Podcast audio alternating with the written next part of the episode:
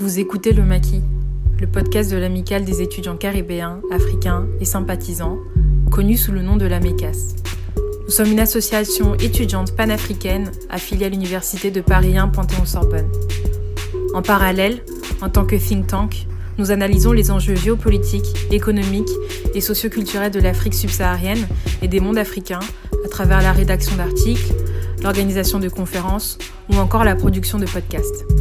Cette année, nous ouvrons un pôle solidaire qui a pour but de mettre en place des actions sociales en direction des personnes les plus fragiles et marginalisées de nos communautés africaines et afrodescendantes, ici à Paris. Si vous avez une sensibilité pour le panafricanisme, que vous portez un intérêt pour les questions d'économie, de politique, de sécurité, de genre, de culture, de société en Afrique subsaharienne et dans les mondes afrodescendants, que vous soyez étudiant, étudiante ou jeune professionnel, n'hésitez pas à rejoindre notre équipe. N'hésitez pas à lire nos articles, à regarder nos vidéos, à écouter nos podcasts, à tout simplement suivre notre actualité. Je vous souhaite une très bonne écoute.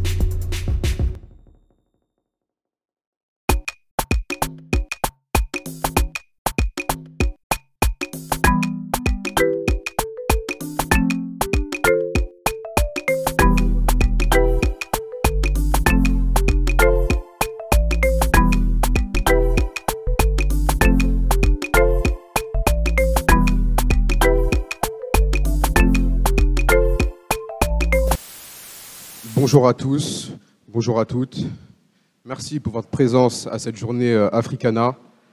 Nous allons euh, commencer la dernière conférence, celle euh, sur les frontières actuelles des États africains. Je sais pas, dans un premier temps, on va, on va laisser l'intervenant parler de son parcours et comment il est, il est, il est venu en fait à parler de panafricanisme. Et ensuite, dans, dans un second temps, on va parler de, de, son, de son projet de recherche qui était euh, sa thèse en fait euh, de 707 pages sur Walter Rodney. Ensuite, on va parler de son engagement envers la, Ligue panafricaine au et pour enfin parler de ses différents ouvrages, notamment celui qui, qui, est connu par le grand public, qui est Africa Unite, Histoire du panafricanisme. Oui, bonjour. Ben, merci en tout cas pour l'invitation. Euh, merci pour l'organisation de, ce, de cette journée Africana, euh, qui, comme je le disais dans, euh, dans une table ronde précédente, est une journée panafricaine, parce qu'elle réunit des associations d'étudiants africains de différents établissements qui sont de, de différentes origines. donc ça, c'est un premier élément.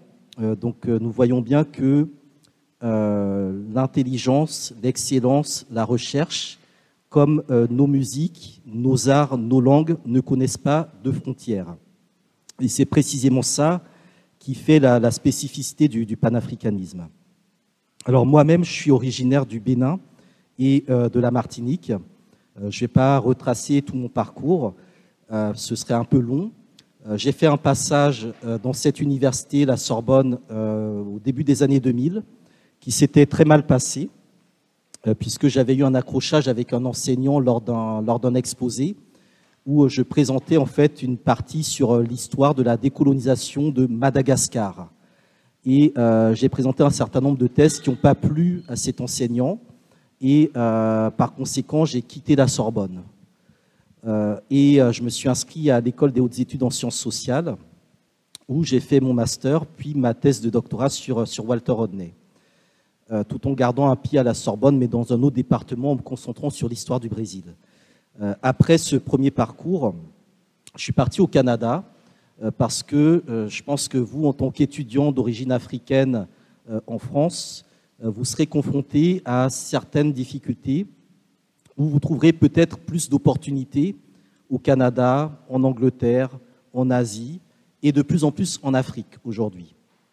Et donc l'un des enjeux justement de, cette journée, de ces réseaux, de ces initiatives, de ces rencontres, c'est euh, de vous donner de, nouvelles perspectives, c'est de vous réunir également autour euh, d'un projet et d'une vision et de faire en sorte que les thématiques qui ont été discutées tout au long de cette journée soient des laboratoires pour penser plus loin, pour agir plus loin et pour permettre que vous puissiez redonner à l'Afrique ce qu'elle vous a apporté ou ce qu'elle vous a donné.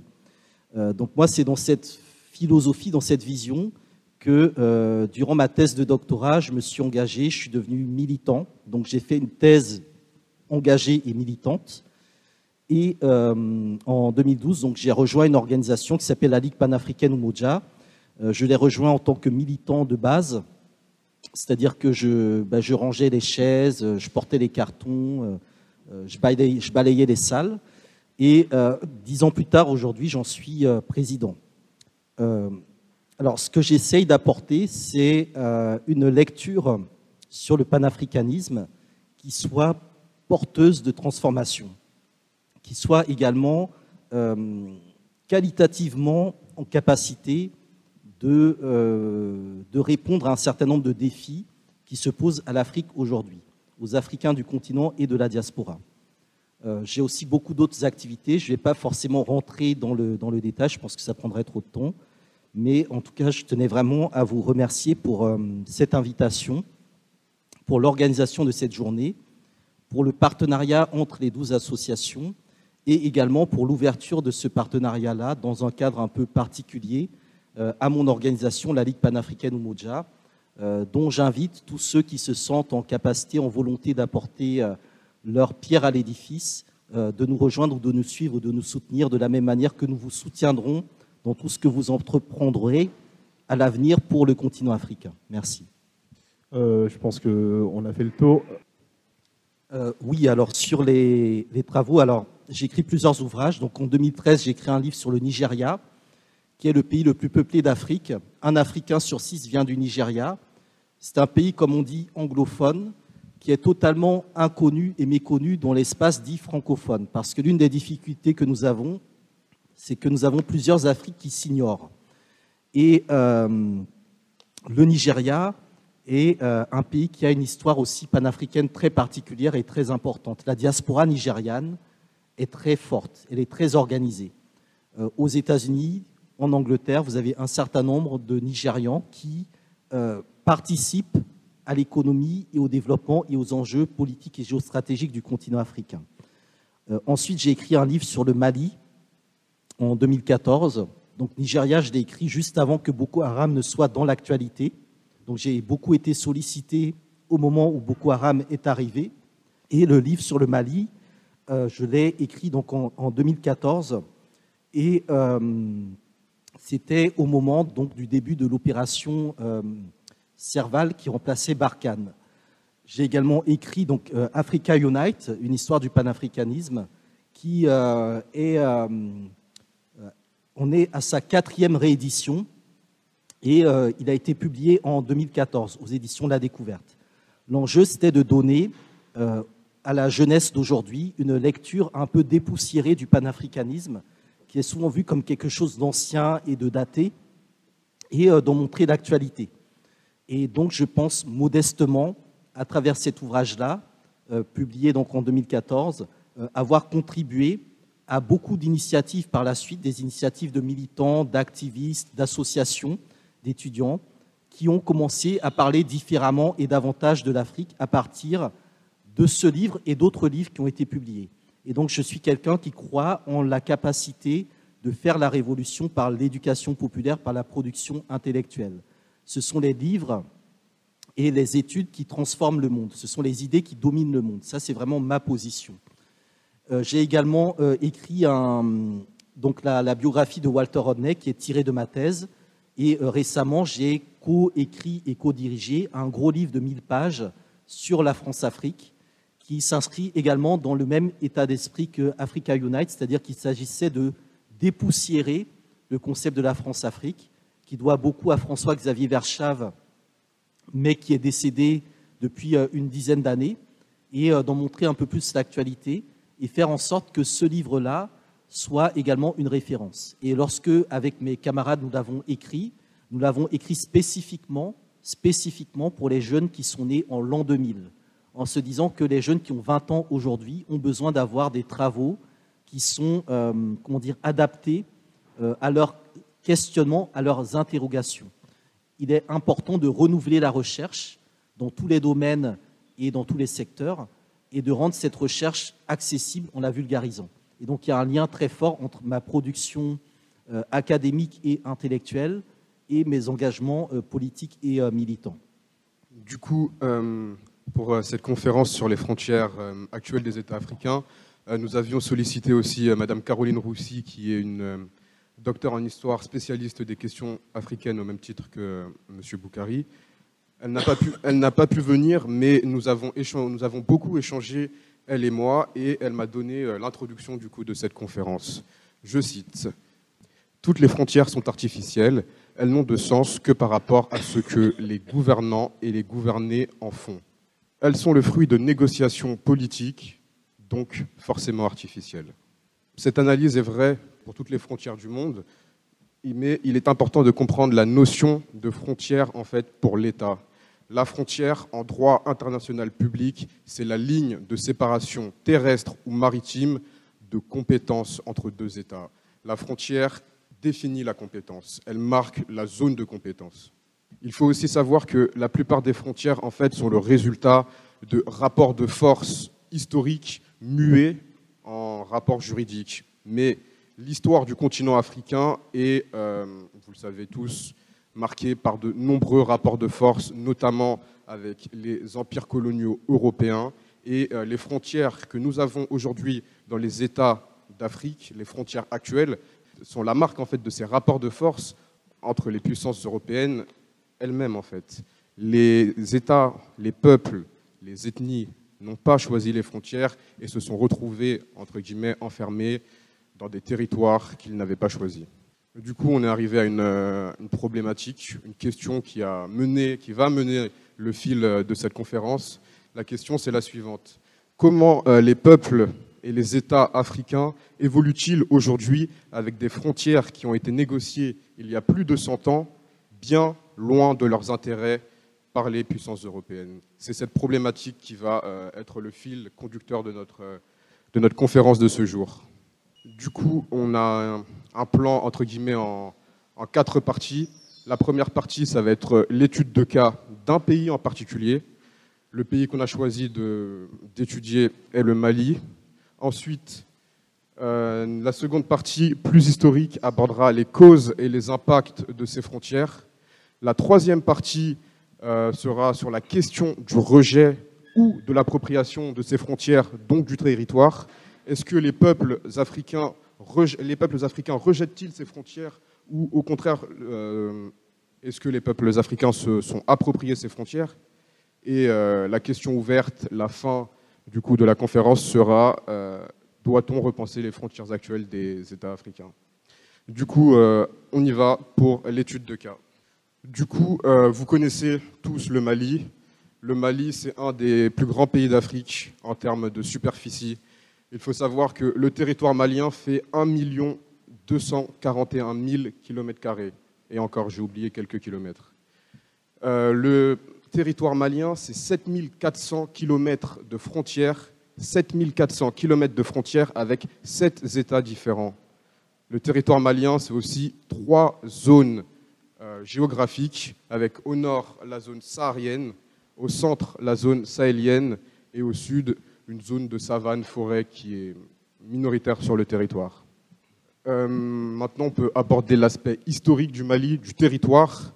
Le territoire du Mali, c'est un territoire qui a une histoire riche, énorme, euh, qui commence, que je peux faire commencer, je ne maîtrise pas tout, mais que je peux faire commencer aux alentours du Xe siècle, avec le premier empire qu'on a connu, du coup, l'empire du Ghana.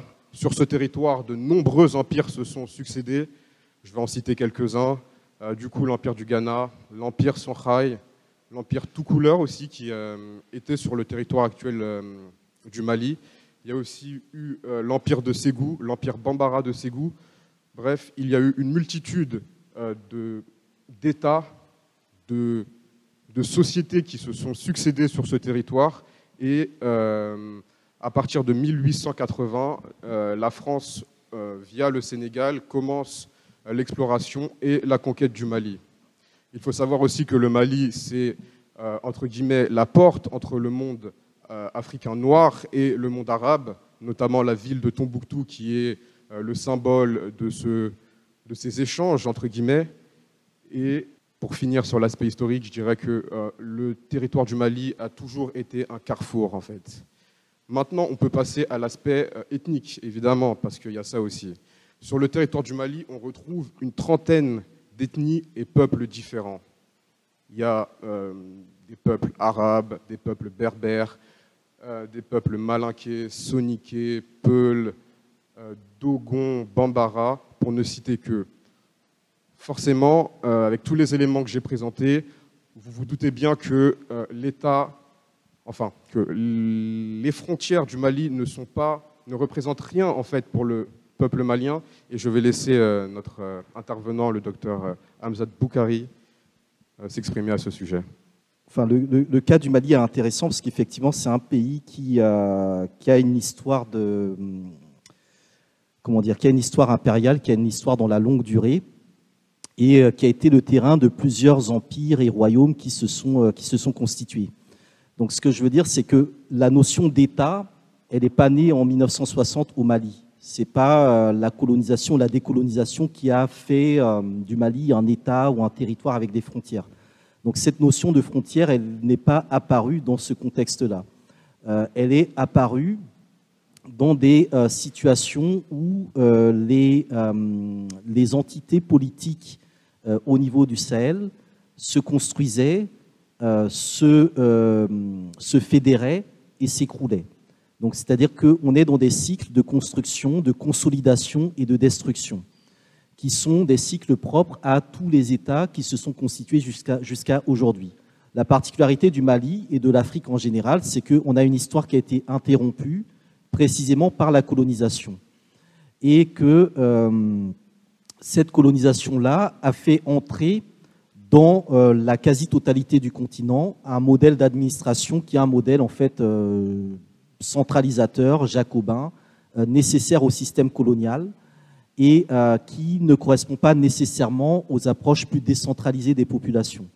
Donc la question, je pense, des frontières par rapport à un espace comme le Mali, c'est celle du centre et de la périphérie. Pourquoi, par exemple, actuellement dans l'actualité, on parle de ce qu'on appelle la zone des trois frontières entre le, Mali, le Niger, le Burkina, la zone de Ménaka, où il y a euh, des attaques terroristes, etc. C'est parce que nos États issus de la colonisation ont un fonctionnement de la territorialité où euh, tout réside en fait sur la capitale.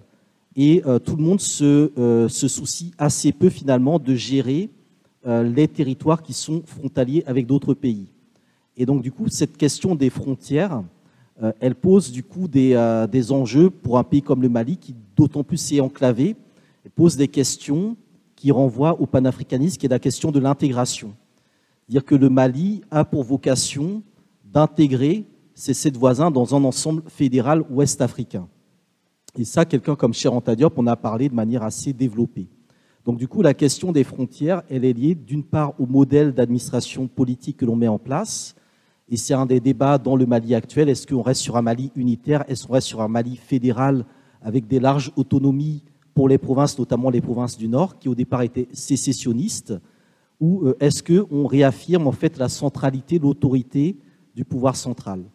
Et ça, ce sont des questions qui sont apparues dans le contexte colonial. Par exemple, du point de vue des colons, il y a eu des, euh, affrontements pour savoir où placer les capitales de ces territoires-là. Ceux qui... Euh, relevait par exemple de, des, administrateurs qui étaient issus de la marine, généralement voulaient des capitales africaines les plus proches possibles des côtes, y compris pour les pays enclavés. Mais ceux qui étaient issus de l'armée de terre voulaient plutôt des capitales à l'intérieur des territoires. Et c'est pour ça que très souvent, même la notion de capitale, qui est un peu la, référence du, du pouvoir, elle est aussi à repenser en même temps que celle des frontières. Et donc lorsqu'on pose la question des frontières, on pose aussi la question de, l'autorité de l'État. Où se situe l'État? Où se situe le pouvoir central?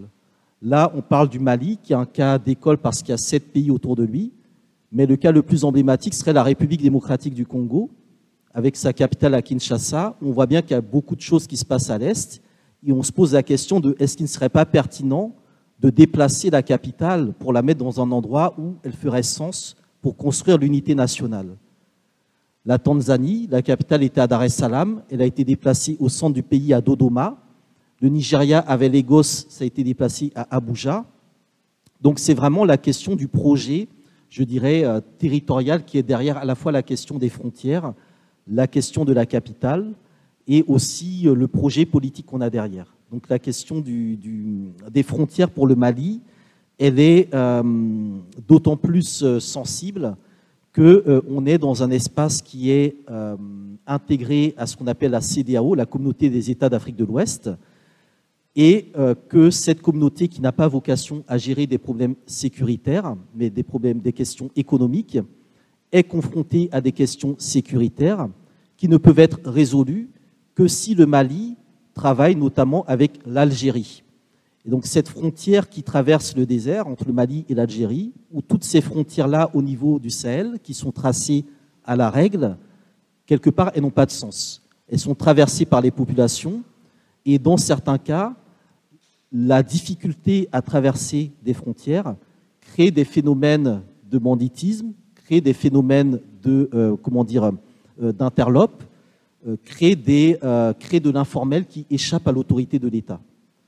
Et c'est un peu ce qui, est, arrivé au Mali avant qu'on en parle avec le coup d'État de, de 2012, c'est-à-dire qu'il y avait en fait une porosité de l'État malien, un effondrement de l'État malien, où l'autorité malienne n'arrivait pas en fait à gérer son territoire et ses frontières. Et cette situation malienne, c'est à l'échelle ouest-africaine la situation de la RDC qui euh, ne contrôle que peut-être 10% de ses points frontaliers. Parce que le pays n'a pas les moyens, n'a pas l'autorité, n'a pas l'administration pour le faire. Donc du coup, on se retrouve avec des frontières qui sont euh, énergivores, qui sont peu euh, intégrantes et qui sont en même temps source de conflictualité du fait précisément de leur, euh, bah, de leur, origine, de leur origine coloniale. Donc le Mali est effectivement un cas, un cas d'école, un cas d'étude assez particulier, en sachant qu'il y a eu une tentative d'intégration à un moment avec la Fédération du Mali, qui devait réunir le Sénégal actuel, le Mali actuel, et aussi euh, à un moment, donc le Niger et le Bénin devaient être aussi dedans. Donc la question aussi de, des intégrations euh, elle est à la fois une problématique et une solution à ces questions de frontières. On va passer à la deuxième partie, la partie qui est, elle, bien plus historique. Euh, nous allons parler du coup des premiers États africains et des comptoirs européens qui se sont installés sur les côtes. Comme euh, l'a justement dit le professeur Boukari, les Européens avaient une volonté, avaient une volonté de mettre, en fonction fonction du, corps auquel ils appartenaient, les capitales, soit sur les côtes, euh, soit à l'intérieur des terres. Mais ça a commencé euh, bien évidemment avec les premiers comptoirs qui se sont installés en Afrique à partir du 14e, 15e siècle? Euh, oui, en fait, l'Afrique d'avant le 15e siècle, c'était une Afrique qui était auto-centrée. C'est-à-dire que les littoraux étaient des espaces qui étaient peu, peu développés parce que l'économie se faisait à l'intérieur du continent africain. Et euh, on était aussi dans une euh, situation climatique et environnementale différente. Par exemple, quand vous lisez l'histoire de, l'Empire du Mali ou de l'Empire Songhai, ben vous avez des batailles navales sur le fleuve Niger, à des endroits où aujourd'hui, quand vous y allez, ben vous pouvez traverser à pied quasiment. Donc du coup, la question aussi de, l'évolution climatique de l'environnement joue aussi sur la question des frontières, sur les, déplacements des populations, etc. Euh, lorsque les Européens arrivent, effectivement, ils s'installent euh, sur les côtes, sur les littoraux, et la colonisation va principalement se faire par les points d'entrée fluviaux. C'est pour ça que la question de la découverte, entre guillemets, du, euh, fleuve Congo est quelque chose qui, historiquement, est très, très particulier. Euh, lorsque apprend aux Congolais que c'est Diego Cao, venu du Portugal, qui a découvert le fleuve Congo, ben, ça pose un certain nombre de questions sur la manière dont euh, on ouvre différemment euh, l'Afrique à une extériorité. Dans le même temps, on sait, par exemple, que du point de vue de la côte est-africaine, il y avait déjà une intégration à la mondialisation. C'est-à-dire que l'Afrique avait déjà produit sa propre mondialisation dès ce 15e siècle-là. Ce qui va se passer, avec euh, le développement de la, de la traite, puis la mise en place de la colonisation, ben, c'est qu'il faut tout simplement euh, administrer, quadriller et euh, identifier les territoires et leurs ressources. Et qui dit identifier les territoires et leurs ressources dit développer des sciences qui vont euh, être pensées ici à la Sorbonne, dans le quartier latin, que sont notamment euh, l'anthropologie et la géographie coloniale. Et ça aussi, c'est des éléments qui montrent dans quelle mesure les territoires et les frontières sont vraiment des constructions euh, scientifiques, intellectuelles, idéologiques particulières. Par exemple, c'est dans ce contexte-là que le canal de Suez est créé. Et le canal de Suez est considéré un peu comme la frontière entre l'Afrique et l'Asie. Mais le canal de Suez est une construction humaine. Dans quelle mesure le travail humain, la construction humaine, crée des frontières qui sont en soi artificielles, mais qui sont le résultat de l'activité humaine? Dans le contexte de la colonisation, euh, donc il y a cette conférence de Berlin de 1884-85 qui est portée par, euh, par déjà la première conférence de géographie euh, de Bruxelles, donc de Léopold II et qui est euh, organisé par, euh, euh, par, par, Bismarck. Et Bismarck, donc, le motto de Bismarck, c'est de dire que la, que la politique, c'est l'art du possible. Et, et, ce qui va se passer lors de cette conférence-là, c'est que le continent africain va être découpé en zones d'influence et qu'on va surtout établir les règles de navigation sur les bassins fluviaux. Et cette colonisation par les fleuves, notamment donc le Nil, le Niger, le Zambèze, le Congo euh, principalement, euh, fait que euh, la décolonisation ou la question des frontières doit être aussi abordée d'un point de vue géographique. Les frontières qui sont utilisées aujourd'hui sur le continent africain ne s'inscrivent pas dans une historicité propre à l'Afrique, ni en relation avec des éléments de géographie ils s'inscrivent beaucoup plus dans des démarches administratives, dans des démarches de circonscription, de cercles, de cantons, etc., qui visent à contrôler la population. Et c'est pour ça qu'aujourd'hui, euh, elles posent un problème assez particulier et elles sont le résultat d'une période coloniale. Euh, dans mon cas particulier, par exemple, moi je suis originaire du Bénin, ma famille vient du nord du Bénin, collé au Togo, euh, on a le sommet le plus élevé du Bénin, mais qui nous est contesté par les Togolais. Euh, pareil sur le Kilimandjaro, qui est en Tanzanie, mais dont les Tanzaniens estiment que les Kenyans font de l'appropriation culturelle parce que c'est le Kenya qui communique dans sa politique touristique en faisant croire au monde entier que le Kilimandjaro est au Kenya alors qu'il est en Tanzanie. Donc on voit bien que les questions de géographie sont des questions conflictuelles, sont des questions d'opportunité. Et la question des frontières, c'est aussi des questions de régimes différents. Par exemple, moi, quand j'ai travaillé sur mes archives privées et familiales, notamment sur les registres de l'école de mon, papa, euh, fin des années 50, début des années 60, où on avait vraiment le suivi des élèves et des familles, ben, d'année en année, on voit par exemple des mentions qui disent que tel élève s'est enfui, il est parti au Togo, il est parti au Ghana. C'est-à-dire que les frontières servent à pratiquer ce qu'on appelle l'escapisme lorsque on est dans un pays où l'autorité est trop répressive, eh on va dans un autre territoire où cette autorité répressive n'a pas compétence. Et donc, du coup, c'est ça aussi qui est assez particulier dans l'usage, comment dire, euh, intéressant des frontières, c'est qu'elles sont à la fois problématiques et protectrices, parce qu'elles sont garantes d'autres types de droits, comme le droit d'asile, qui fait qu'on peut aller dans un territoire où, en fonction de ces frontières-là, on est censé pouvoir être protégé. Mais du coup, ça pose encore d'autres questions euh, sur euh, comment dire, les, questions d'allégeance, les questions de, reconnaissance et des questions également d'organisation.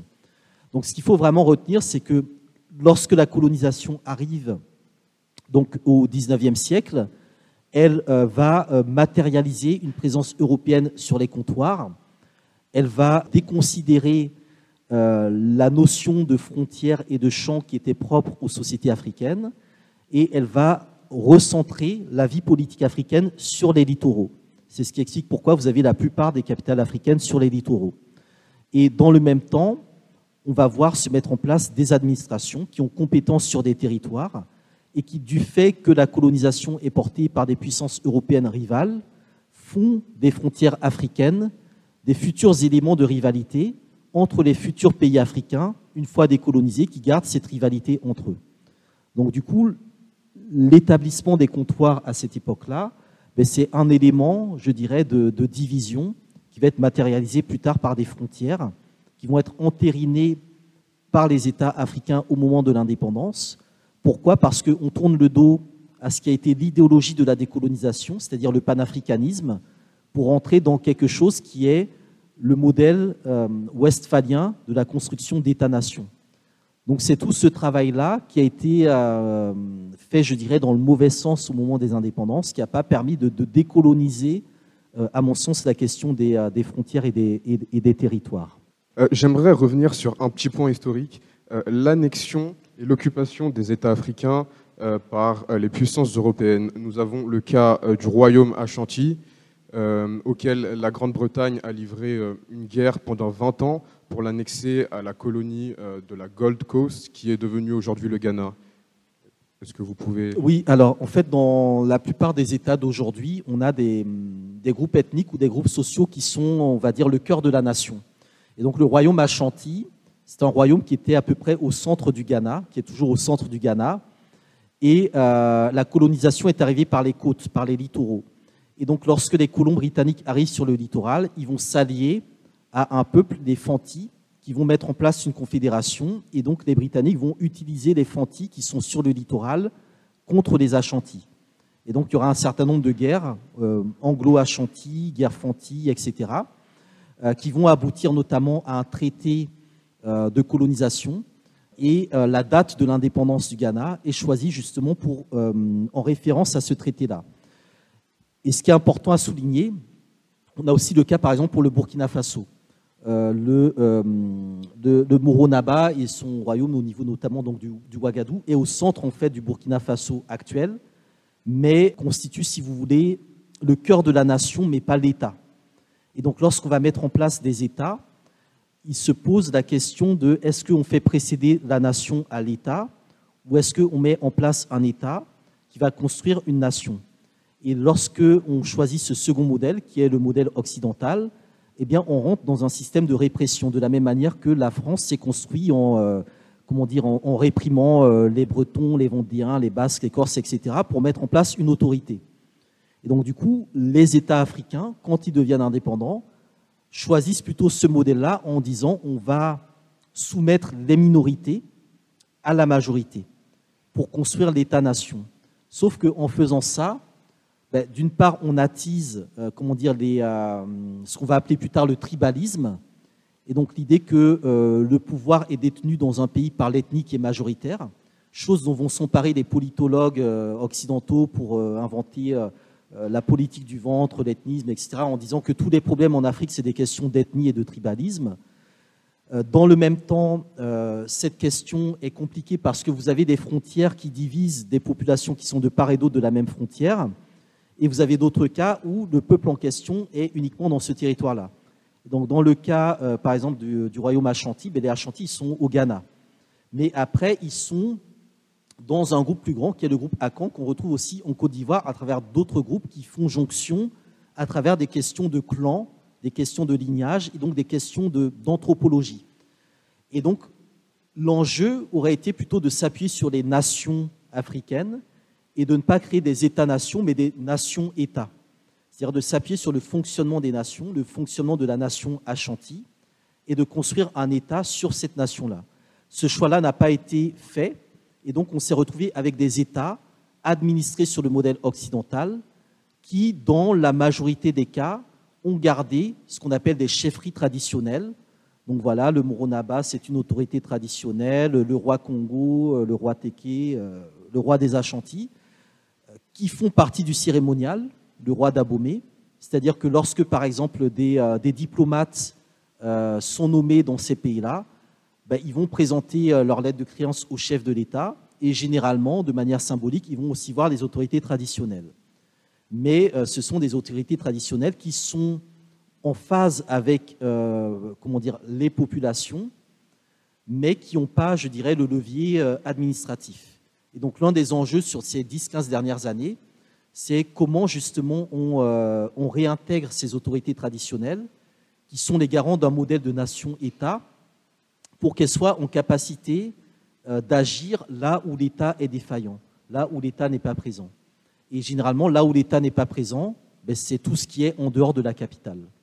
Et donc ça renvoie encore une fois à la question de, des frontières, ça, renvoie à la question de, comment dire, de, des, groupes transfrontaliers, euh, des groupes transnationaux, euh, comme par exemple les Yoruba, qui sont à la fois au Bénin et au Nigeria, euh, qui sont avant tout Yoruba, c'est-à-dire que dans les Yoruba, il y a des chrétiens et des musulmans, mais on est avant tout Yoruba.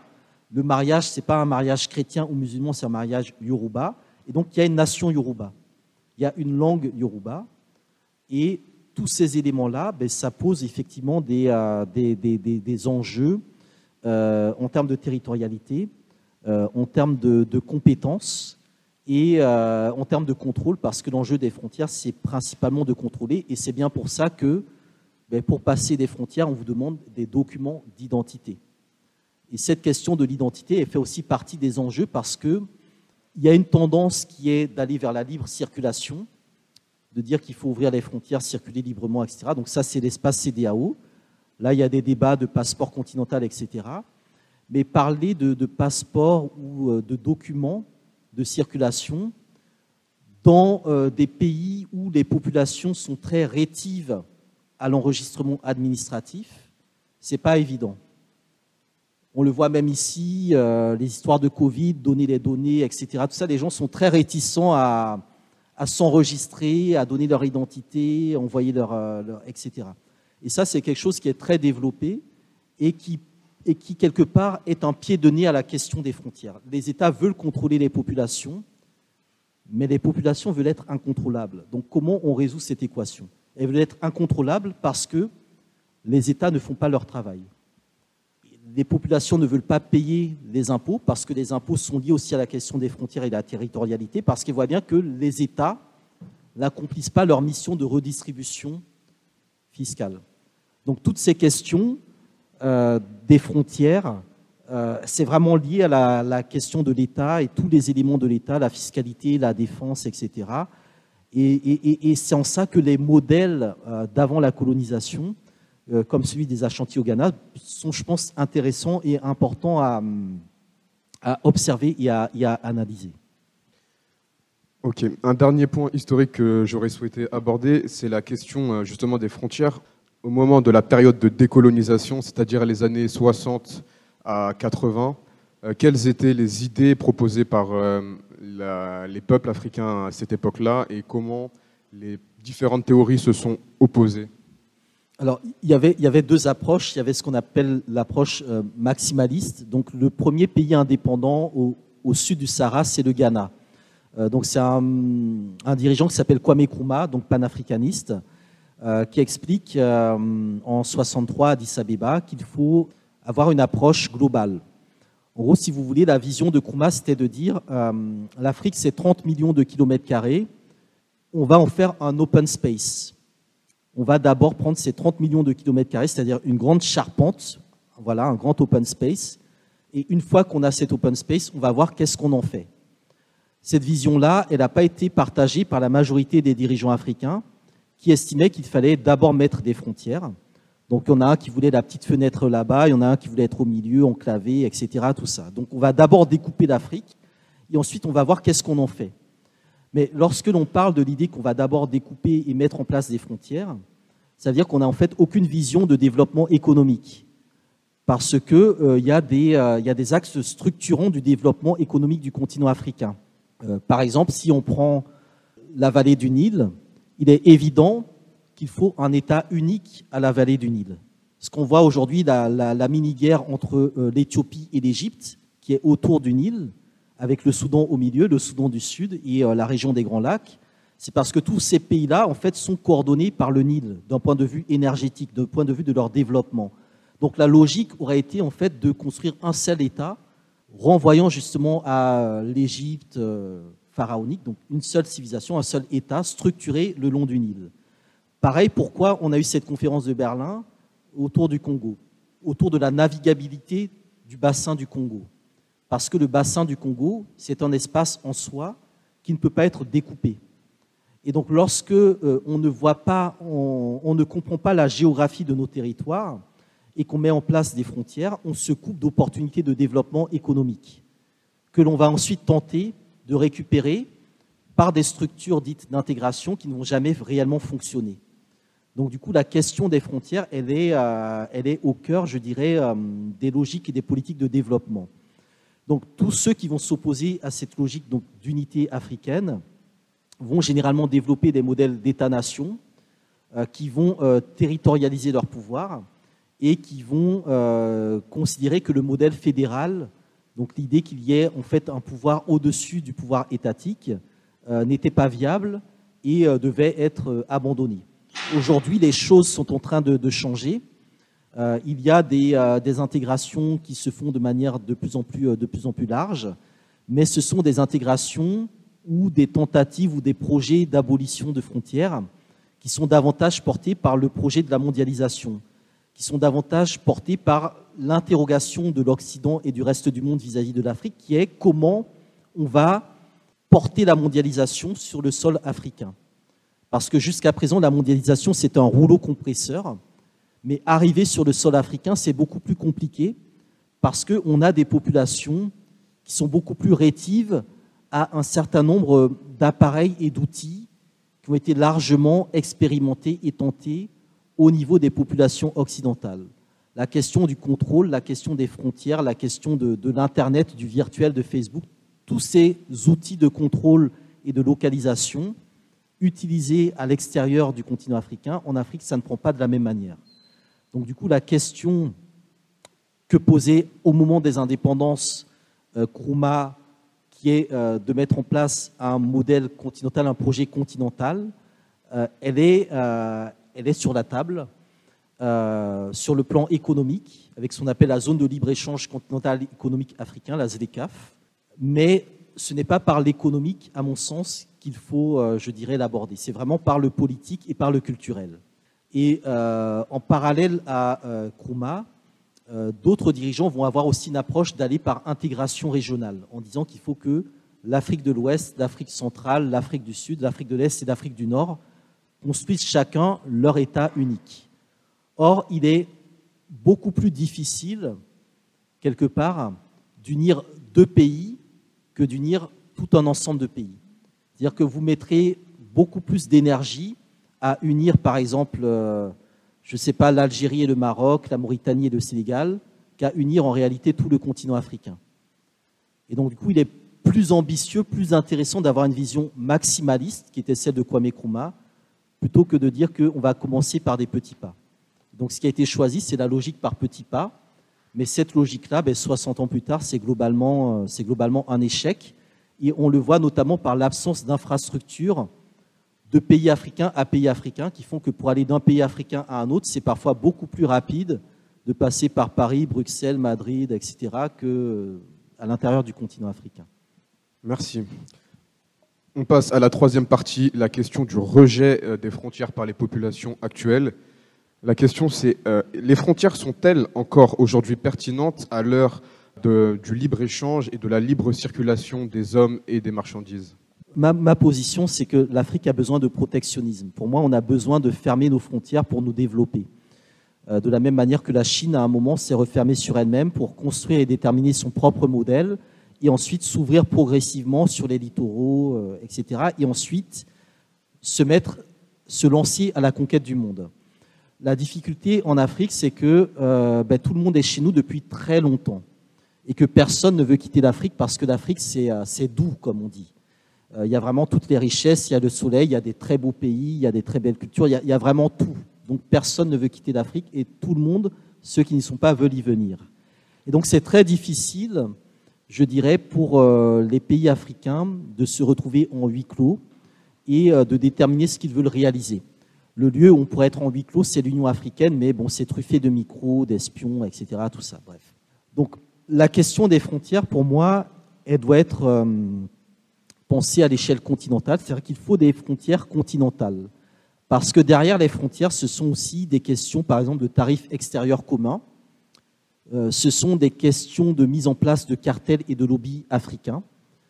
Euh, là, la difficulté, par exemple, qu'ont le Ghana et la Côte d'Ivoire, qui sont les deux premiers producteurs mondiaux de cacao, de s'imposer, de s'imposer et de dicter leurs lois, c'est parce que précisément, la question des frontières inclut notamment des questions de concurrence. Et que tout s'est joué sur des questions de concurrence. À savoir que si tel pays n'est pas d'accord, on peut toujours aller chercher chez le voisin avec une offre plus intéressante et ainsi de suite. Et c'est ce qui explique pourquoi on a une cinquantaine de chefs d'État qui sont convoqués euh, par la Chine, par la Russie, par la France, etc., qui vont chacun euh, individuellement euh, à ces rendez-vous-là, qui n'ont pas de vision commune. Mais ceux qui les accueillent, les Français, les Russes, les Chinois, les Turcs, etc., eux, ils savent précisément pourquoi ils ont besoin de tels trucs en Gambie, en lien avec ce qu'ils font, je ne sais pas, au Bénin ou au Nigeria, etc. C'est-à-dire qu'eux ont une vision globale. Mais tant qu'on reste sur des notions de frontières étriquées, on ne peut pas avancer. La question d'un tarif extérieur commun, par exemple, c'est de faire en sorte que le pays qui euh, vend tel produit sur le marché euh, au prix le plus intéressant, ben, ce même produit-là, produit par d'autres pays, ben, le prix fixé soit celui le plus avantageux pour l'ensemble du continent africain. Et le fait justement d'aller dans une logique de dérégulation, d'ouverture, de libre circulation, c'est très problématique. Les deux pays qui ont le plus bloqué la zone de libre-échange continentale africaine, ce sont le Nigeria et l'Afrique du Sud. Parce que ce sont deux pays qui ont des projets d'industrialisation. Ce sont des pays qui ont des industries et qui ont estimé qu'ils n'étaient pas prêts à ouvrir n'importe comment leurs frontières parce qu'ils ne sont pas justement suffisamment maîtres de leur propre marché intérieur. Et l'enjeu du XXIe siècle, c'est le marché intérieur africain. Donc on ne peut ouvrir les frontières que lorsque on est soi-même maître de notre propre marché. Et c'est en ça que la question du protectionnisme elle est stratégique. Et derrière cette question du protectionnisme, c'est aussi la question de l'emploi. Parce qu'aujourd'hui, ben, l'économie française compte justement sur les marchés africains pour réduire son taux de chômage. On est dans des logiques de colonisation. La colonisation, c'est on envoie les chômeurs occidentaux en Australie, aux États-Unis, en Afrique, etc. Et donc l'idée, c'est de réimplanter des processus industriels ou des processus de développement ou de consommation en Afrique consommation en libérant le crédit africain, donc en permettant aux classes moyennes africaines émergentes de s'endetter pour qu'elles consomment des produits notamment français, qu'elles relancent l'économie française. J'ai vu que Auchan vient de s'installer, je crois, en, Côte d'Ivoire. Quand ils sont arrivés au Sénégal, qu'est-ce qu'ils ont fait? Ben, ils, ont, euh, ils ont investi, euh, je ne sais plus combien, 6 millions d'euros pour acheter une trentaine de points où ils ont ouvert des, euh, magasins, euh, des magasins au champ, au champ Carrefour. Et qu'est-ce qui s'est passé euh, six mois plus tard? Ben, Il y a une loi qui a été votée par les députés sénégalais qui interdit d'ouvrir un supermarché à moins de 800 mètres d'un supermarché qui existe déjà. Et quand vous arrivez au Sénégal, vous regardez la carte des emplacements de, du supermarché français et vous faites le lien avec la loi qui a été votée par les députés, ben, c'est quasiment impossible pour d'autres personnes de s'installer dans ce contexte-là. Donc la question du contrôle du territoire, la question des lois, la question de la main-d'œuvre, la question des opportunités économiques, elle est centrale. Et de mon point de vue, c'est par des logiques protectionnistes que l'on doit vraiment se, développer. Avoir des frontières continentales qui permettent d'éviter l'évaporation. Ce que le Congo perd par l'Est, c'est parce qu'il y a des pays voisins qui sont complices dans l'évasion des minerais, des ressources, de la fiscalité, etc. Donc il faut penser cette question à l'échelle continentale, des frontières continentales. Parce qu'aucun État seul n'est en mesure, je dirais, d'être vraiment euh, dominant sur ses frontières terrestres et également, il faut le dire, sur ses frontières maritimes, puisqu'on sait que les droits à polluer des États africains sont rachetés par les euh, multinationales occidentales et chinoises ou japonaises qui viennent déverser euh, leurs trucs toxiques et radioactifs au large des côtes africaines. Parce qu'on ne contrôle ni nos frontières maritimes, ni réellement nos frontières terrestres. Et la question des frontières aériennes, c'est encore un autre enjeu. Et on a besoin de ces trois éléments-là pour développer un certain nombre de choses euh, à, l'avenir. Et donc la position de Kwame Nkrumah, lorsqu'il parle vraiment d'un open space, c'était aussi lié un projet des États-Unis d'Afrique en disant qu'il nous faut une armée euh, commune, une diplomatie commune, banque centrale, monnaie, marché commun, plan d'industrialisation commun, pour que les pays qui euh, sont les plus avancés sur tel ou tel domaine s'y spécialisent et n'entrent pas en concurrence avec un pays voisin. Parce que la difficulté qu'on a, pourquoi on échange très peu entre nous, entre pays africains, ben, c'est parce que tous les pays africains produisent la même chose, tout simplement. Et généralement, ils produisent pour le marché, euh, mondial. Donc c'est tous ces enjeux-là qui nécessitent effectivement un moment de, se poser de se dire on va arrêter de, se plier au plan de développement construit de l'extérieur, on va mettre en place des frontières continentales, on va mettre un moratoire. Et c'est en ça que la question du Covid a été très intéressante parce que pendant un moment, ben, les frontières étaient fermées. Et on a vu euh, des, dirigeants africains qui ont commencé à se dire mais finalement, on arrive à s'en sortir, on n'est pas mort. On peut peut-être penser à un modèle de développement auto-centré en autarcie et refermer les frontières continentales et travailler sur notre intériorité. Et ça aussi, c'est quelque chose, je pense, qui est, euh, très important euh, à, souligner. Parce que le continent africain est, euh, là aussi, c'est un autre élément en lien avec les frontières, il est sous-peuplé, mais il est surpeuplé au niveau notamment des villes et des capitales. Donc, l'un des enjeux qui se pose sur le XXIe siècle, c'est tout ce qui est lié aux villes secondaires, c'est tout ce qui est lié à la ruralité, et il y a de plus en plus de, enfin moi j'en ai croisé pas mal, hein, des jeunes comme vous qui ont étudié euh, HEC, machin truc, etc., qui se sont reconvertis dans l'agroécologie, qui sont rentrés au pays, mais pas à Abidjan, la City, le plateau, etc., mais qui sont partis vraiment dans les zones rurales et qui ont des projets de développement dans ces espaces-là, qui sont vraiment les espaces du XXIe siècle.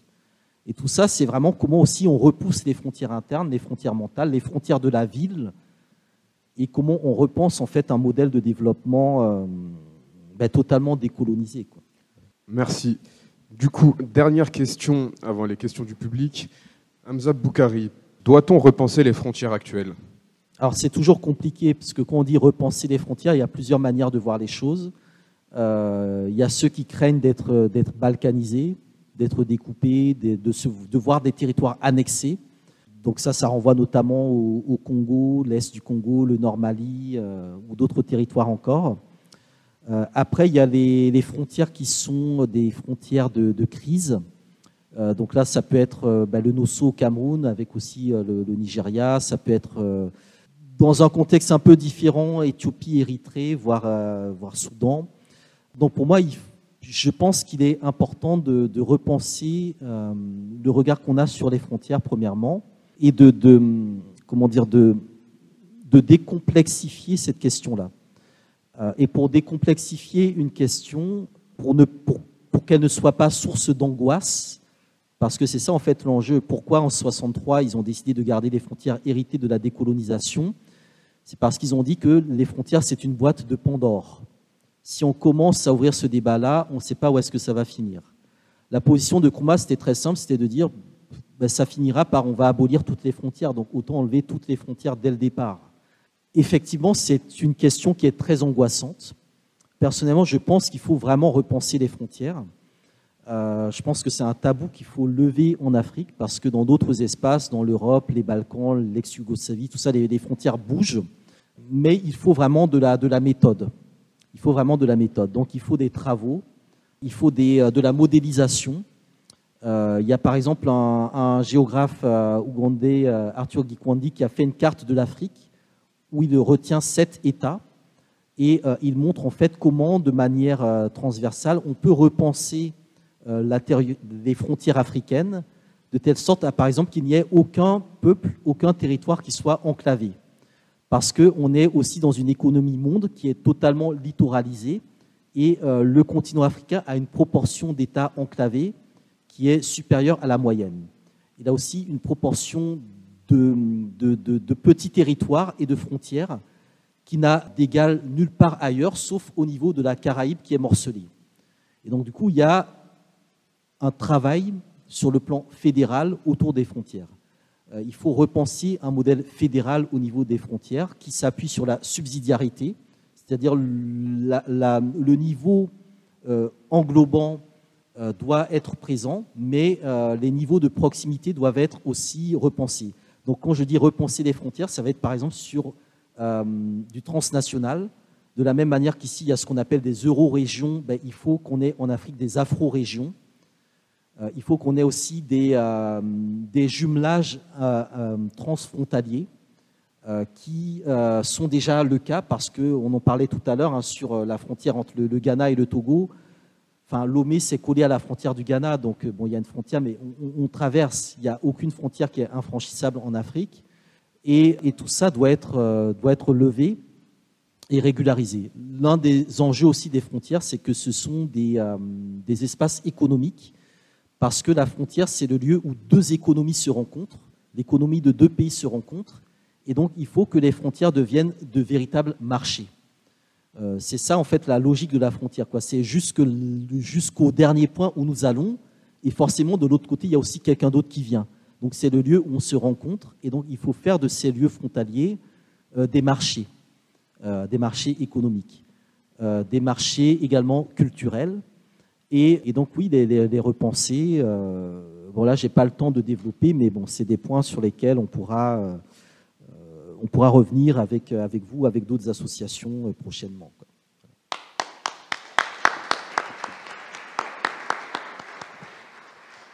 Du coup, on va passer aux questions. Malheureusement, il ne reste pas beaucoup de temps, donc euh, on ne prendra que quelques-unes. Alors déjà, merci pour votre intervention. J'ai deux, questions, je vais aller rapidement. La première, vous avez dit beaucoup de choses sur ce qui peut nous unir, ce qui peut nous amener à, emmener l'Afrique vers un panafricanisme, quel est selon vous le meilleur point commun que les États actuels en Afrique peuvent utiliser pour, euh, travailler en commun, pour euh, être solidaires, pour aller vraiment dans le panafricanisme?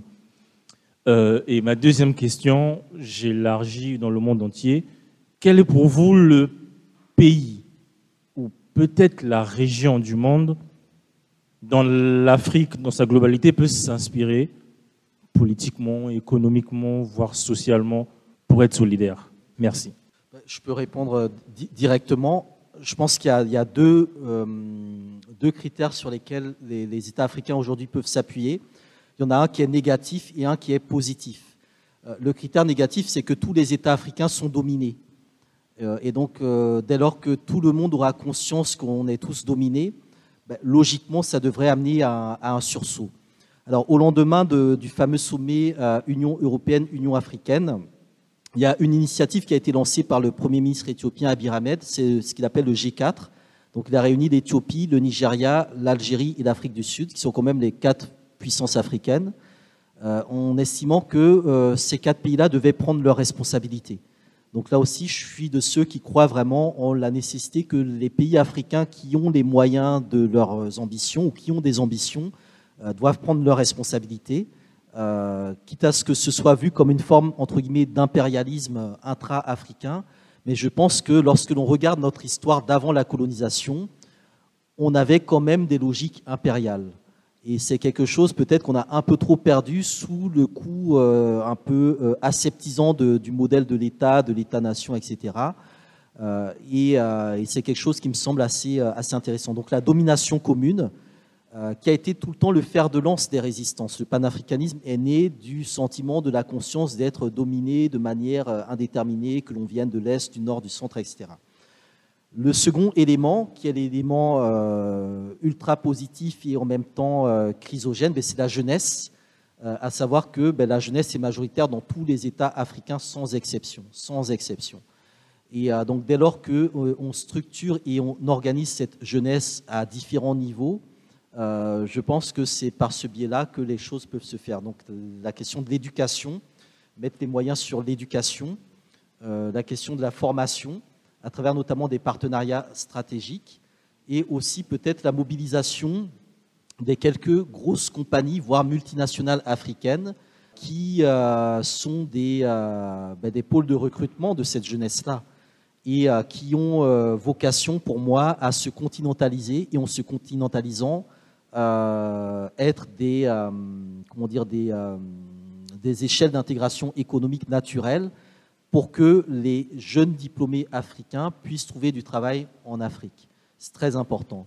Parce qu'aujourd'hui, ce qu'on voit venir, c'est il y, a, des réfugiés, etc. Mais il y, a, quand même beaucoup de jeunes qui sont diplômés, qui ne trouvent pas de, de perspective sur le continent. Euh, il y en a d'autres aussi qui ne trouvent pas de perspective du point, aussi, du point de vue aussi de leurs études. Donc il y a aussi la nécessité euh, de pouvoir offrir toute une palette de formations à cette jeunesse-là. Et ça renvoie aussi à la nécessité pour ceux qui se forment à l'extérieur de l'Afrique de ramener en Afrique des domaines d'études, de compétences ou de recherche qui ne sont pas assez développés sur le continent. Donc pour moi, la, jeunesse, c'est vraiment euh, bah, le principal espoir, et on en parle beaucoup, parce que justement, c'est quelque chose qui est craint à la fois par les régimes euh, sur place, mais également par euh, les puissances occidentales qui, qui voient la jeunesse comme une, bombe à retardement. Donc utiliser le terme de bombe pour la jeunesse ou la démographie africaine, c'est très particulier. Après, les pays ou régions qui sont des modèles, ben, c'est la, Tanzanie, par exemple. La Tanzanie, plus globalement, on va dire, les, initiatives au niveau de l'Afrique de l'Est, voire de l'Afrique australe. Euh, je pense que c'est dans cette euh, zone-là qu'il y a euh, des, mécanismes très intéressants parce que ce sont des pays qui ont mené des guerres de libération, qui ont eu des gouvernements en exil, qui ont dû gérer comment dire, des ressources limitées et qui ont des traditions d'appel à la solidarité. C'est-à-dire que pour moi, les pays d'Afrique australe ont une solidarité beaucoup plus grande que les pays d'Afrique de l'Ouest ou même d'Afrique du Nord. Euh, les euh, pays d'Afrique de l'Est euh, ont également une capacité, je dirais, à se dire les choses qu'on ne retrouve pas en Afrique centrale. Par exemple, le président Uhuru Kenyatta dit des choses sur ce qui se passe dans la zone des Grands Lacs que jamais le président Tshisekedi n'osera dire, parce que c'est des traditions, c'est des, visions différentes il y a aussi une diplomatie panafricaine beaucoup plus développée au niveau des pays d'Afrique de l'Est, notamment la Tanzanie, euh, parce qu'il y a euh, comment dire, une, euh, fibre qui n'est pas micro-nationaliste. Donc ça, c'est des éléments, je pense, qui sont assez intéressants. Après, il y a évidemment des nuances. Le Kenya, c'est un peu compliqué, ça a été très tribalisé, mais c'est très particulier. La Somalie, c'est avec le Lesotho le seul pays qui a déjà une unité nationale et culturelle avec le peuple somali, sauf que bon, il y a les Somalies dans les pays voisins, donc à un moment il y avait le mouvement pan-somalien qui touche à l'Éthiopie. Donc pour moi, c'est vraiment dans cette partie corne de l'Afrique, Afrique de l'Est, qu'il y a des choses très intéressantes à faire. Et l'une des meilleures institutions euh, des communautés économiques régionales aujourd'hui, c'est pas tellement la, la, CDAO ou la SADC. Pour moi, c'est plutôt l'IGAD qui avait été mise en place justement au niveau de la corne de l'Afrique au moment où il y avait eu la sécheresse en Éthiopie et qui était vraiment parti sur la question de poser au centre les questions environnementales, climatologiques qui touchent réellement les populations. Et c'est vraiment parti de la résolution du quotidien des populations, comment on règle les problèmes au plus près des populations, que, fur et, euh, au fur et à mesure, c'est devenu une institution intergouvernementale. Alors que les autres structures, CDAO, etc., c'est vraiment les chefs d'État qui sont arrivés et qui ont fait un truc qui est un peu... Euh, comment dire, euh, désincarné et, hors sol. D'où le fait qu'aujourd'hui, il y a ce débat pour réclamer une CDAO des peuples, une Union africaine des peuples, et, dégommer le côté un peu, comment dire, vertical des, choses. Du coup, j'avais une autre question. Bonjour. Je suis pas sûre d'avoir compris, mais concernant la vision maximaliste de Nkrumah, est-ce que, enfin, je vois pas en quoi concrètement ce serait plus facile d'unir une région alors que alors que plutôt que deux pays, pardon, alors que euh, les groupes de ces deux pays ont parfois été séparés euh, du coup par euh, des précédentes frontières, mais qu'aujourd'hui elles ont aussi du mal à s'unir. Je vois pas en quoi les intégrer dans un projet régionaliste, ce serait plus facile que d'essayer de, réunir d'abord deux pays? En fait, c'est plus facile d'unir entre guillemets 50 pays que d'unir deux pays parce que euh, les logiques et les, process seraient différents. Euh, dans le cadre d'unir 50 pays, euh, c'est des pays qui s'unissent autour de quelque chose. C'est-à-dire qu'en fait, ce serait le principe d'avoir, je sais pas, par exemple, une constitution panafricaine ou des services sociaux panafricains ou en fait, si vous voulez, l'enjeu aujourd'hui, c'est par exemple de faire un audit de tout ce qui marche et ne marche pas sur le continent africain. Par exemple, le pays en Afrique qui a le meilleur système de sécurité sociale, son système-là doit être adopté par l'ensemble du continent africain. Donc c'est toujours chercher le niveau le plus élevé, le plus excellent, et faire de ce niveau le plus élevé, le plus excellent, la base de l'ensemble du continent africain. Et en fait, c'est en faisant ce travail d'audit qu'on peut proposer en fait un plan sur lequel il est plus facile de mettre d'accord 50 États que de le faire sur un modèle bilatéral. L'une des preuves, je dirais, de cette logique-là, c'est euh, par exemple le cas d'un pays très influent en Afrique, qui a une diplomatie très développée et qui a les moyens de ses ambitions, qui à un moment a choisi de sortir de l'OUA, donc le Maroc, et qui a compris qu'en fait c'est dans la cinquantaine que tout se joue. C'est-à-dire que c'est un pays qui a développé des relations bilatérales avec chaque pays africain par rapport à des intérêts stratégiques, mais qui s'est à un moment heurté au fait que les enjeux sont continentaux. Et donc il faut trouver en fait un plan sur lequel en fait tout le monde peut se retrouver plutôt que de chercher à unir euh, un territoire à l'autre euh, sans tenir compte de l'intégralité du problème. C'est pour ça qu'aujourd'hui, par exemple, il y a deux approches ou deux débats d'approche.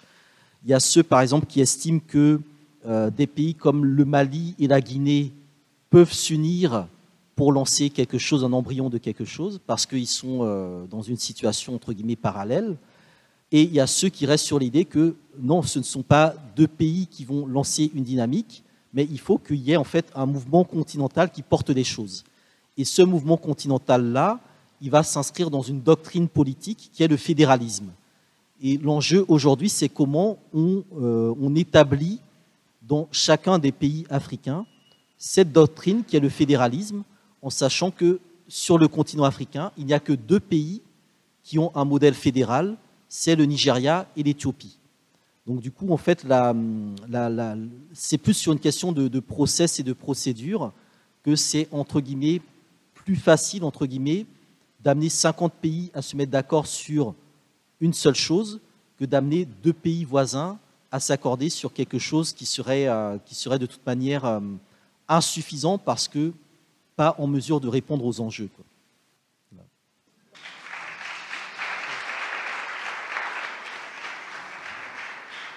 Donc pour clôturer, j'aimerais juste, avant que vous partiez, remercier tous les participantes, tous les participants qui ont, pris part à la journée africaine aujourd'hui, euh, remercier tous les organisateurs, parce que ça a été une équipe fantastique qui pendant des mois a travaillé à créer ce cycle de conférences, ces animations, etc. Donc euh, les coordinateurs, les chefs de projet, les membres d'associations euh, et bien sûr les intervenants. J'espère que cette journée, elle aura été, oula, on entend mieux là, elle aura été riche en enseignements, en réflexions, mais aussi euh, faite de belles rencontres, puisque en fait, euh, cette histoire, c'est aussi l'histoire d'une belle rencontre avec, euh, avec euh, tout un tas d'individus que, je ne connaissais absolument pas, on ne se connaissait absolument pas, et on a créé ça, euh, et ça a créé des amitiés. Donc j'espère que cette journée aussi, elle aura été significative de, de cette expérience. Et puis, euh, et puis voilà, j'espère que voilà, on a réussi à montrer que que l'Afrique n'était pas, un continent statique, qu'elle était bien au cœur des dynamismes mondiaux, qu'elle était bien vivante, qu'elle était bien active et que euh, vous porterez en vous euh, un peu plus l'Afrique euh, à l'issue de cette journée. Merci beaucoup.